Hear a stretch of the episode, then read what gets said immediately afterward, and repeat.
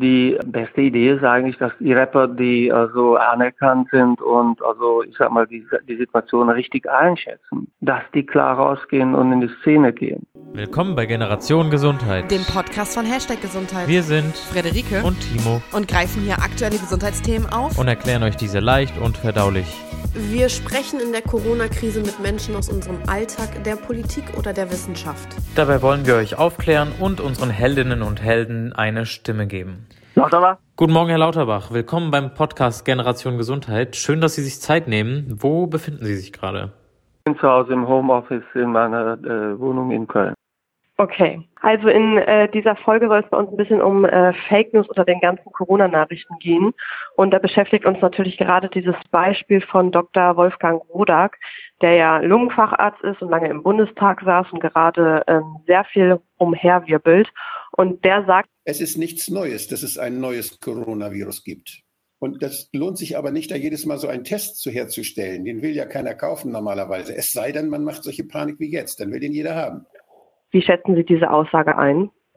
Die Antwort darauf also, äh, fällt mir ehrlich gesagt schwer. Und zwar Wolfgang Wodak habe ich immer sehr geschätzt. Das war ein Kollege im Bundestag, ein verdienter Amtsarzt. Also diese, sage ich immer, bestürzende Fehleinschätzung, die bar jeder äh, also Grundlage ist. Also äh, also ich muss es ehrlich gesagt so sagen, die, die, die, das, was er dort sagt, ist vollkommen äh, falsch.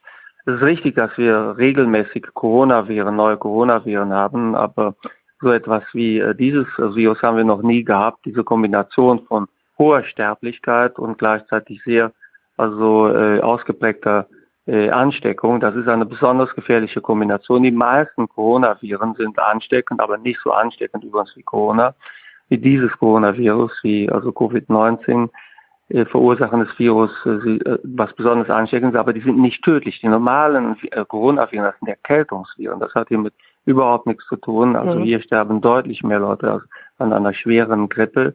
Und es sterben auch Leute an, also äh, Covid-19, die maximal behandelt werden, also die wir über Wochen hinweg beatmen, wo wir das Blut austauschen, wo wir also mit äh, Herz-Lungen-Maschinen arbeiten, wo wir im Prinzip alles einsetzen. Das ist natürlich bei normalen Erkältungskrankheiten nie beobachtet. Und daher entbehrt leider die Aussage jeder Grundlage. Aber als, als Arzt, der Herr Dr. Wodak ist, er ist Lungenfacharzt, müsste er das ja eigentlich selber wissen. Warum sagt er dann trotzdem sowas? Also ich beteilige mich nicht an Spekulationen, wer wes, was weshalb sagt und so. Und man muss auch sagen, also nicht jeder Arzt weiß alles, aber das, also was der normale Arzt tut, der verlässt sich halt auf die Experten im Feld. Das mache ich mhm. zum Beispiel außerhalb der Bereiche, für die ich zuständig bin auch. Also beispielsweise gibt es ein paar Bereiche, wo ich als Epidemiologe mich sehr gut auskenne, weil ich da gearbeitet habe und geforscht habe. Andere Bereiche, da ist das nicht so. Da verlasse ich mich natürlich also äh, auf die Experten im Feld, denen ich vertraue, die ganz großen Universitäten, die Institute, die man kennt und so weiter. Somit kein Arzt kann jeden Bereich erkennen. Wir halten uns aber in den Bereichen, wo wir uns nicht auskennen, zurück. Das hat Wolfgang hier offenbar nicht getan. Er bezweifelt die Kenntnisse der großen Experten im Feld und unterstellt denen quasi also niedere Motive, wie zum Beispiel Geltungssucht oder was auch immer. Und äh, weshalb er das macht, weiß ich nicht. Das macht aber niemand von. Okay, dann behauptet er auch, wir würden ohne die Panik gar nichts merken. Ist es so, dass wir den Verlauf an Todesfällen, die jede Grippe mit sich bringt, dass dieses Jahr mehr sind als sonst? Auch das ist abwegig. Äh, schauen Sie sich die Bilder in Italien an wenn plötzlich, sage ich mal, hunderte Leute auf die Intensivstation kommen mit einer neuen Lungenerkrankung, die auch im Computertomogramm ganz anders aussieht als das, was sie bisher kennen. Und sie kriegen diese Leute nicht durch, obwohl sie alles machen. Dann überlegen sie sich doch, was ist das denn? Das haben wir noch nie gehabt. Das hatten wir nicht im Jahr davor, nicht in den Jahren davor. Das haben wir nicht vor zehn Jahren gehabt. Ja, das hat kein Kollege je gesehen. Also eine so dramatisch schnell verlaufende Lungenentzündung, die die Lunge quasi bei schnellem Verlauf auflösen kann. Da fragt sich natürlich jeder, was ist das hier, was wir Neues sehen? Und dann stoßen sie dann auf das Virus. Das heißt, egal was wir gemacht hätten, das hätten, das hätten die betroffenen Ärzte natürlich sofort bemerkt. Übrigens auch die Lungenentzündungen, die nicht beatmet werden müssen, verlaufen oft schwer. Ich weise darauf hin, dass die Studien aus Amerika jetzt zeigen, dass auch bei den 20, bei den also 22 äh, bis 9 bis 54-Jährigen, also quasi auch bei sehr jungen Leuten, die gesund sind, die viel Sport machen und so weiter und so fort, da musste immerhin im Durchschnitt etwa jeder Vierte ins Krankenhaus. Das haben sie sonst auch nie. Somit es wäre unmöglich gewesen, das zu übersehen, selbst dann, wenn also äh, wir Ärzte uns vereint hätten und gesagt, wir sagen nicht, was das, was die Ursache ist. Das übersieht niemand. Nun haben wir über Wolfgang Wodak gesprochen. Es gibt noch jede Menge anderer Menschen in unserer Gesellschaft, die sich unter anderem auch auf ihn beziehen und ähm, die Gefahr herunterspielen. Das sind Rapper mit einem eigenen Podcast, das sind Homöopathen, die eine Therapiemöglichkeit anbieten. Das sind aber auch äh, Jugendliche, die äh, leichtsinnig sich weiterhin in Parks treffen. Wie gefährlich ist das? Und wie denken Sie, könnte man solche beratungsresistente Bevölkerungsgruppen erreichen?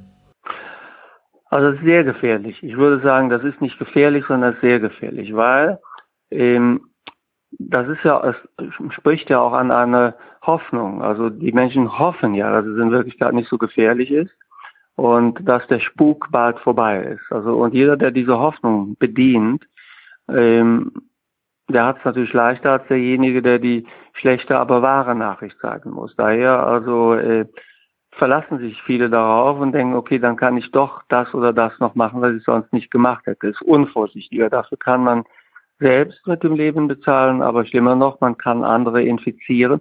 Wissen Sie, wenn man einen Fehler macht, weil man sich auf falsche Quellen verlässt und man also riskiert etwas und so weiter und so fort. Also das, man kommt selbst zu Schaden. Dann ist das sehr tragisch.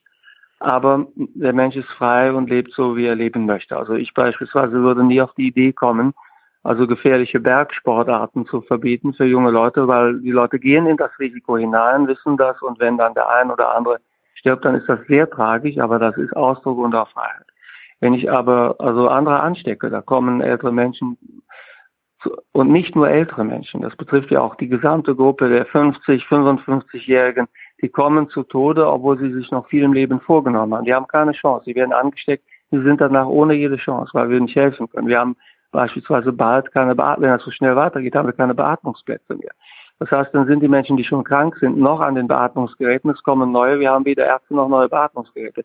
Dann müssen sie die neuen Patienten entweder sterben lassen, weil sie gar nicht helfen können oder sie lassen diejenigen sterben, die an den Geräten schon sind, eine so tragische Situation. Das kann kein Rapper verantworten, das kann kein, also sage ich mal, Homöopath äh, verantworten oder Steineaufleger, sondern da müssen wir mal zusammenhalten und sagen, okay, ähm, so etwas geht nicht, sondern da, da sind wir alle ein Team. Nochmal nachgefragt, haben Sie eine Idee, wie man diese Menschen konkret erreichen und somit Fake News verhindern kann? Also die äh, beste Idee ist eigentlich, dass die Rapper, die also anerkannt sind und also ich sag mal die, die Situation richtig einschätzen, dass die klar rausgehen und in die Szene gehen. Äh, denn die haben da ja eine, wenn man so will, Street Credibility. Das wäre hier sehr hilfreich. Also wenn es zum Beispiel Rapper, Musiker, auch Leute äh, gibt, die also die sagen mal einen Lebensstil haben, der in der Szene anerkannt und besonders ist, wenn die rausgingen und würden tatsächlich äh, ihrerseits sagen, hey, fallt darauf nicht ein und also äh, das ist hier nicht cool, was hier und so weiter und so fort. Das würde helfen.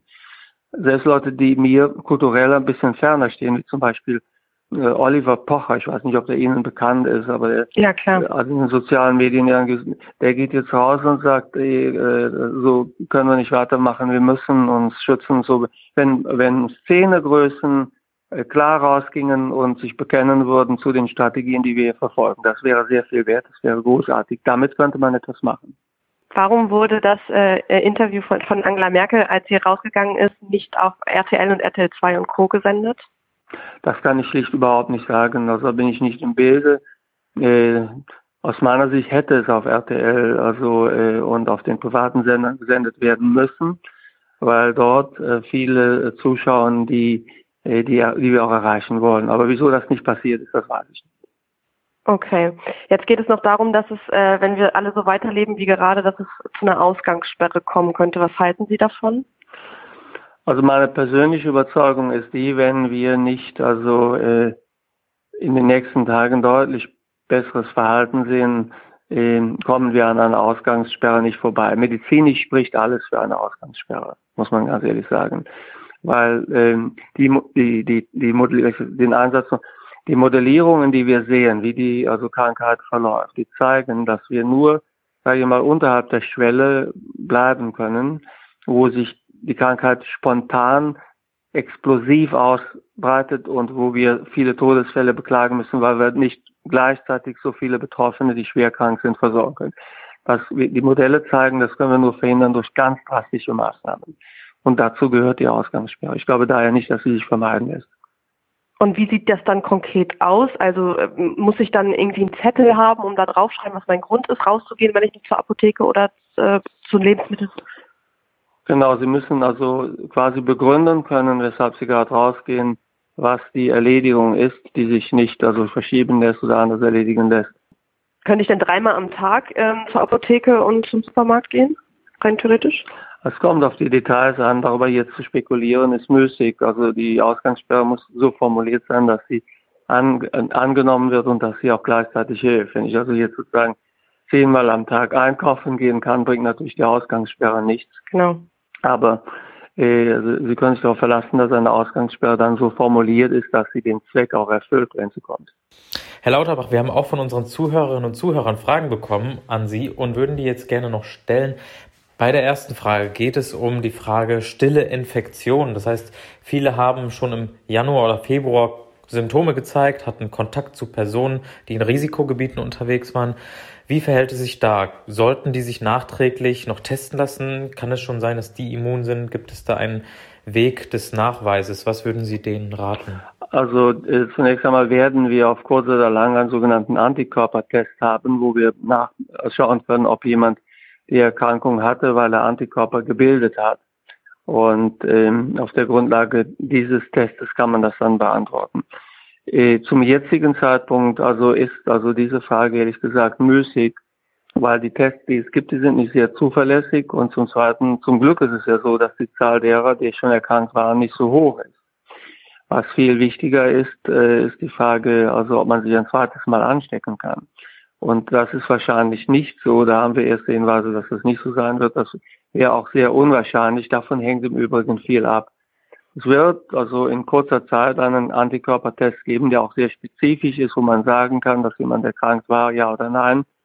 Aber der hat für den Verlauf der Erkrankung in Zukunft also keine so große Bedeutung, zumindest nicht in der Liga Impfstoff, Behandlungsmöglichkeiten oder Eindämmungsstrategien, wobei die Eindämmungsstrategie das Wichtigste von allen im Moment ist. Unsere Zuhörerinnen und Zuhörer stellen sich auch die Frage, ob man sich tagtäglich mit den Zahlen beschäftigen muss, die Infizierten. Ähm, können Sie eine kurze Einschätzung als Epidemiologe geben, wie hoch die Anzahl der Infizierten tatsächlich ist und wie hoch die Dunkelziffer ist? Man hört immer von einem Faktor 10. Ist das realistisch? Also für den normalen Bürger sind die Zahlen nicht wirklich so bedeutsam. Der muss eben sich informieren, was ist derzeit die also Einschätzung der Lage durch beispielsweise das Robert Koch Institut oder durch also die lokalen Behörden, durch das Bezirksamt, durch den Bürgermeister muss wissen, im Prinzip ist die Einschätzung vor Ort. Die Situation vor Ort kann ja von den Zahlen international und auch national abweichen. Genau die, die also äh, Epidemiologen versuchen die Zahlen so zu erklären, dass man damit auch etwas anfangen kann. Das ist also aus meiner Sicht auch sehr wichtig, weil sonst können diese Zahlen nicht interpretiert werden. Hier muss kein Epidemiologe quasi äh, mit Fachjargon versuchen zu blenden, sondern muss so einfach erklären, wie man kann, dass jeder etwas auch von der Information hat. Als nächstes erreichte uns die Frage, wie Sie zum Thema Impfstoff und Zulassung von Impfstoffen stehen. Ist es in Ordnung, dass Impfstoffe schneller zugelassen werden sollten in dieser dringlichen Lage und können da Regularien helfen, zum Beispiel das Arzneimittelgesetz in dem Fall außer Kraft zu setzen oder zu lockern, um schneller Impfstoffe auf den Markt zu bekommen? Also wir werden die Herstellung eines Impfstoffs, wenn also die Möglichkeit zu impfen besteht, äh, beschleunigen, äh, quasi werden alles beschleunigen, was irgendwie mit Bürokratie ab, äh, also zu tun hat. Aber die Beschleunigung des medizinischen Prozesses, also dass man wirklich sicher sein kann, dass der Impfstoff wirkt, äh, diese Beschleunigung, die ist schwerer, die ist deutlich also äh, schwerer zu erreichen. Die medizinische Beschleunigung, das hat enge Grenzen. Ich persönlich glaube, dass es hier wichtig ist, äh, auch zu vermitteln, man darf da nicht zu optimistisch sein. Also wenn wir einen Impfstoff also in einem Jahr haben, dann haben wir Glück. Ich glaube nicht, dass es gelingen wird, einen Impfstoff viel früher zu haben, auch wenn man alles beschleunigt, was man beschleunigen kann. Der Impfstoff muss ja sicher sein und er muss wirken. Das wird hier keine Kleinigkeit sein. Von daher, also äh, es lässt sich das beschleunigen, aber der Flaschenhals ist hier ehrlich gesagt die medizinische Wirksamkeit und Sicherheit. Und da ist das, was man also sagen wir machen kann, sehr eingeschränkt. Wir können es uns nicht leisten, einen unsicheren Wirkstoff in so großer Zahl herzustellen und zu verabreichen. Denken Sie, dass die Zeit, die wir alle gerade gemeinsam durchmachen, dass die bis ein Impfstoff da ist, andauert? Ich glaube, dass wir also bis der Impfstoff da ist, ein anderes Leben führen werden, als wir es vor Corona geführt haben. Quasi, dass wir und auch darüber hinaus wird das übrigens also Spuren in unserem Leben hinterlassen. Ähm, weil stellen Sie sich vor, wenn jetzt sagen wir mal die Eindämmungsstrategie gut funktioniert, wir kriegen das gut in den Griff einigermaßen, dann muss man trotzdem durchhalten und viele, also einmal Einschränkungen des öffentlichen Lebens weiterführen, weil sonst wird die Krankheit sofort wieder voll ausbrechen. Das kann niemand wollen. Das heißt, dann muss auch das Erreichte muss geschützt werden. Und was das Schlimmste wäre, was wir auf gar keinen Fall wollen, das wäre, sagen wir mal, der Worst Case, mhm. dass wir es jetzt eindämmen, dass es uns aber dann im späten Sommer in den Herbst hinein wieder voll aus dem Ruder läuft und dass wir dann die große Welle bekommen. Mhm. Das wäre das Schlimmste, was passieren kann. Somit müssen wir uns darauf einstellen, dass wir auch im nächsten Herbst mit also Vorsichtsmaßnahmen unterwegs sein werden. Ich glaube nicht, dass wir im Herbst einen Impfstoff haben werden. Und wenn dem nicht so ist, dann müssen wir auch im Herbst also erneut mit also einem anderen Leben rechnen, als wir ihn im Herbst also 19 gehabt haben zum Beispiel. Okay, und wer trägt die ganzen Kosten dafür? Gibt es da schon eine Erklärung? Die Kosten sind also hier vom Steuerzahler zu zahlen. Gott sei Dank haben wir ja in Deutschland, muss man sagen, gut gewirtschaftet und haben hohe Reserven. Aber dass dies, also sage ich einmal auch für die Wirtschaft, Langfristfolgen haben wird in einer ungekannten Größenordnung, ähm, das ist auch klar. Also wir werden auch, also wir werden auch, sagen wir mal, unsere Wirtschaft wird danach wieder, sagen wir mal, aufgebaut werden müssen. Wir hoffen, dass das nicht zu dramatisch kommt. Ich sage mal was Positives. Wir sind, Deutschland ist auf diese Krise besser vorbereitet als viele andere Länder. Sowohl was das Medizinsystem angeht, als auch was die Wirtschaft angeht, die, die Lage insgesamt. Somit Deutschland steht im Verhältnis zu anderen Ländern noch einigermaßen gut da und wir müssen alles tun, dass es so bleibt. Eine weitere Zuhörerin stellt sich die Frage, ob wir nicht langfristig die Arzneimittelproduktion wieder nach Deutschland holen sollten, um nicht von China anderen Ländern abhängig zu sein und die Versorgungssicherheit für die deutsche Bevölkerung gewährleisten zu können. Was sagen Sie dazu? Das ist definitiv ein Anliegen, das verfolge ich auch schon seit vielen Jahren, dass wir die wichtigsten Wirkstoffe für die sogenannten Nachahmerprodukte, die Generika, dass wir die wieder in Deutschland oder zumindest in Europa produzieren können. Wir sind ja da jetzt voll und ganz auf China und Indien angewiesen. Das ist ein unguter Zustand, das muss überwunden werden. Das steht im Moment nicht im Vordergrund, weil wir Gott sei Dank noch versorgt werden können. Aber langfristig ist das auf jeden Fall notwendig, dass wir die Produktion hier nach Europa äh, und bevorzugt auch nach Deutschland zurückholen.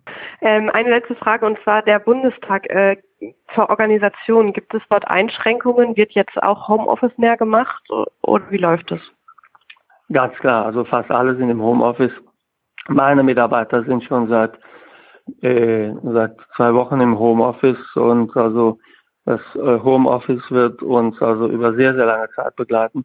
Wir kommen jetzt als Bundestag wahrscheinlich am nächsten, in der nächsten Woche noch einmal zusammen. Also wir werden dann also dort Regeln beschließen ähm, und auch unter, unter Sicherheitsmaßnahmen werden wir wahrscheinlich nochmal zusammenkommen wir werden dann Regeln beschließen, dass der Bundestag auch arbeiten kann, ohne dass die also äh, ohne dass die Mitglieder des Bundestags also nach Berlin reisen müssen. Es kann nicht sein, dass wir hier von der Bevölkerung riesige Einschränkungen verlangen und halten uns selbst nicht daran, das ist ganz klar. Von daher also wird auch der Bundestag die Arbeit in Zukunft anders machen und im Wesentlichen von zu Hause aus. Das gilt dann für uns alle. Und eine letzte persönliche Frage. Wie sieht es bei Ihnen aus? Kommen Sie im Homeoffice klar? Wie arbeiten Sie von zu Hause? Wie ergeht es Ihnen dabei? Ich komme im Homeoffice klar, weil ich also sehr, sagen wir mal, technikaffin immer gearbeitet habe, was für einen Wissenschaftler und Abgeordneten natürlich auch nicht anders geht. Und ähm, daher komme ich im Großen und Ganzen klar. Aber ich vermisse natürlich auch das normale Leben, den Alltag, ja. äh, das Zusammenkommen mit Freunden, die also Restaurantbesuche, das macht mir auch natürlich sehr viel aus und daher also verstehe ich auch jeden, der sich wünscht, dass wir so schnell wie möglich zur Normalität zurückkommen können. Das wird umso schneller der Fall sein, um, äh, desto mehr wir uns jetzt alle an die Regeln halten und desto weniger egoistisch oder uninformiert man sich also umgibt. Okay, das ist ein super Abschluss. Vielen Dank. Ich habe nur Ihnen zu danken. Bis dann. Tschüss.